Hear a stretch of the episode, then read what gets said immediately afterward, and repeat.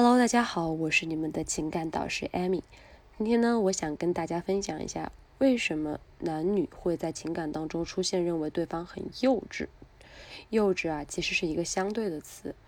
它呢也是一个符号。很多学员都会反映，经常会听到“幼稚”这个词。女生有的时候不想跟他聊天了，就会说：“我觉得你是一个很幼稚的人。”其实啊，幼稚一定是在一个对立面上的。比如说，一个八岁的小孩玩游戏机，他会觉得那些四岁只知道看一些无脑动画片的孩子幼稚；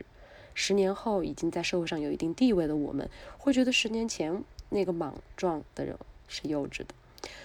所以啊，没有人会觉得此时此刻的自己是幼稚的，但是别人会觉得此时此刻的你是幼稚的，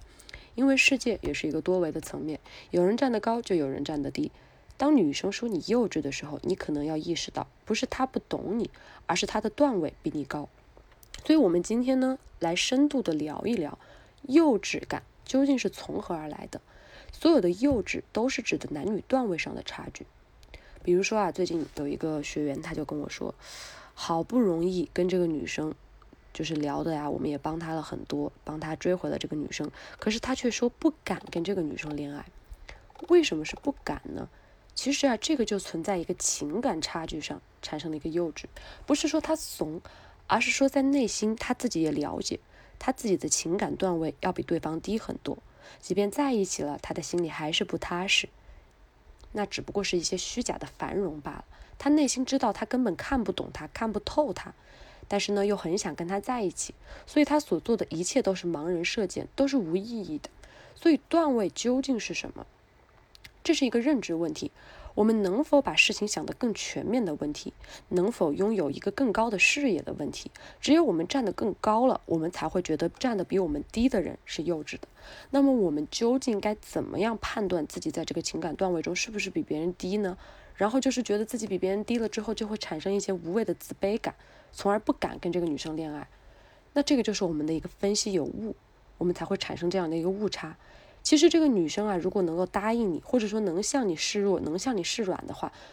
那一定是你们之间产生了爱。如果有爱的话，我们就不要怕，不要在这些情感差距上面觉得自己永远是弱的一方。那么如何判断这个呢？我也可以根据你们的实际情况，就是来跟你们分析一下。你们可以关于这个问题来向我的咨询，加我加一下我的微信哈，我的微信号是八三三三六五零零。大家应该都看过一部电影，叫做《后来的我们》。这部电影里面，女生跟男生分手了之后，男孩子就只想到一点：你跟我分手就是因为我穷，你不爱我，你就爱钱，你就是觉得我不行呗。你看他这些无意义的自卑，难道不就是幼稚吗？难道不就是低段位的人才会才干的事吗？他只看到了一点，他的视野被桎梏住了，他只能看得到那些东西，他看不到更多，他看不到更长远的东西，他想到的只是女孩子这样做是为了不。就是不爱他，其实他没有想到女孩子是为了不成为双方彼此的羁绊，让两个人都能有更好的未来，分头去闯，而女孩子是还是爱他的。所以啊，女生想到的东西，男生没有想到，那么他的段位就会比你更高。有的时候啊，我帮很多学员分析问题的时候，我看一个女生能不能追得到，我从来不去看她说什么。因为说出来的东西都是可以包装的，我只看在这些话语的背后，他需要什么，我看到他的欲望在哪里，我看看他身边的男人是怎么样，看一下你的竞争者是如何的，我看一个女生能不能挽回，我从来不看他们现在的关系是怎么样，我也不看他们说了很多什么伤人的话，有的时候我甚至去鼓励我的学员，你去跟他放一句狠话，为什么呢？就是要看这个女生还爱不爱你，如果她还爱你，那我们就不要去。无所谓的去产生这样一些自卑感，你们在情感的这个段位上面，你们是持平的，那你就可以勇敢的去表达自己的爱。我们要看事情，一定要去看这个抽丝剥茧之后的本质，你们两个人是否还相互需要，而不是说一方站的那么高，一方站的那么低，那么两个人中彼此一定会有差距，不管是现实上的一些高低问题、段位的差距，还是说情感段位上的一个差距，我们都要知道，这个就是情感上的格局。如果说你只能看到眼前的得失，那么你就是一个很幼稚的人。你只能看到眼前的局位，你的段位也就很低。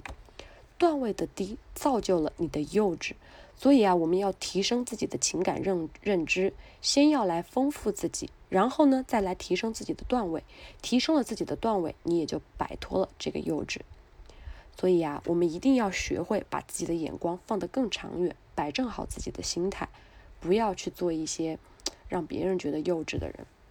好了，今天呢我们就分享到这里。如果呢你在嗯追求女生呀、分手挽回一类的问题，你都可以来加一下我的微信。老师呢会经常在微信朋友圈发一些有趣的聊天技巧以及快速吸引女生的方法。我的微信是八三三三六五零零。你加了我的微信之后呢，有任何的聊天约会问题，都可以在微信上私聊我。再说一遍，微信是八三三三六五零零。今天的小课堂就到这里啦，我们微信上见吧。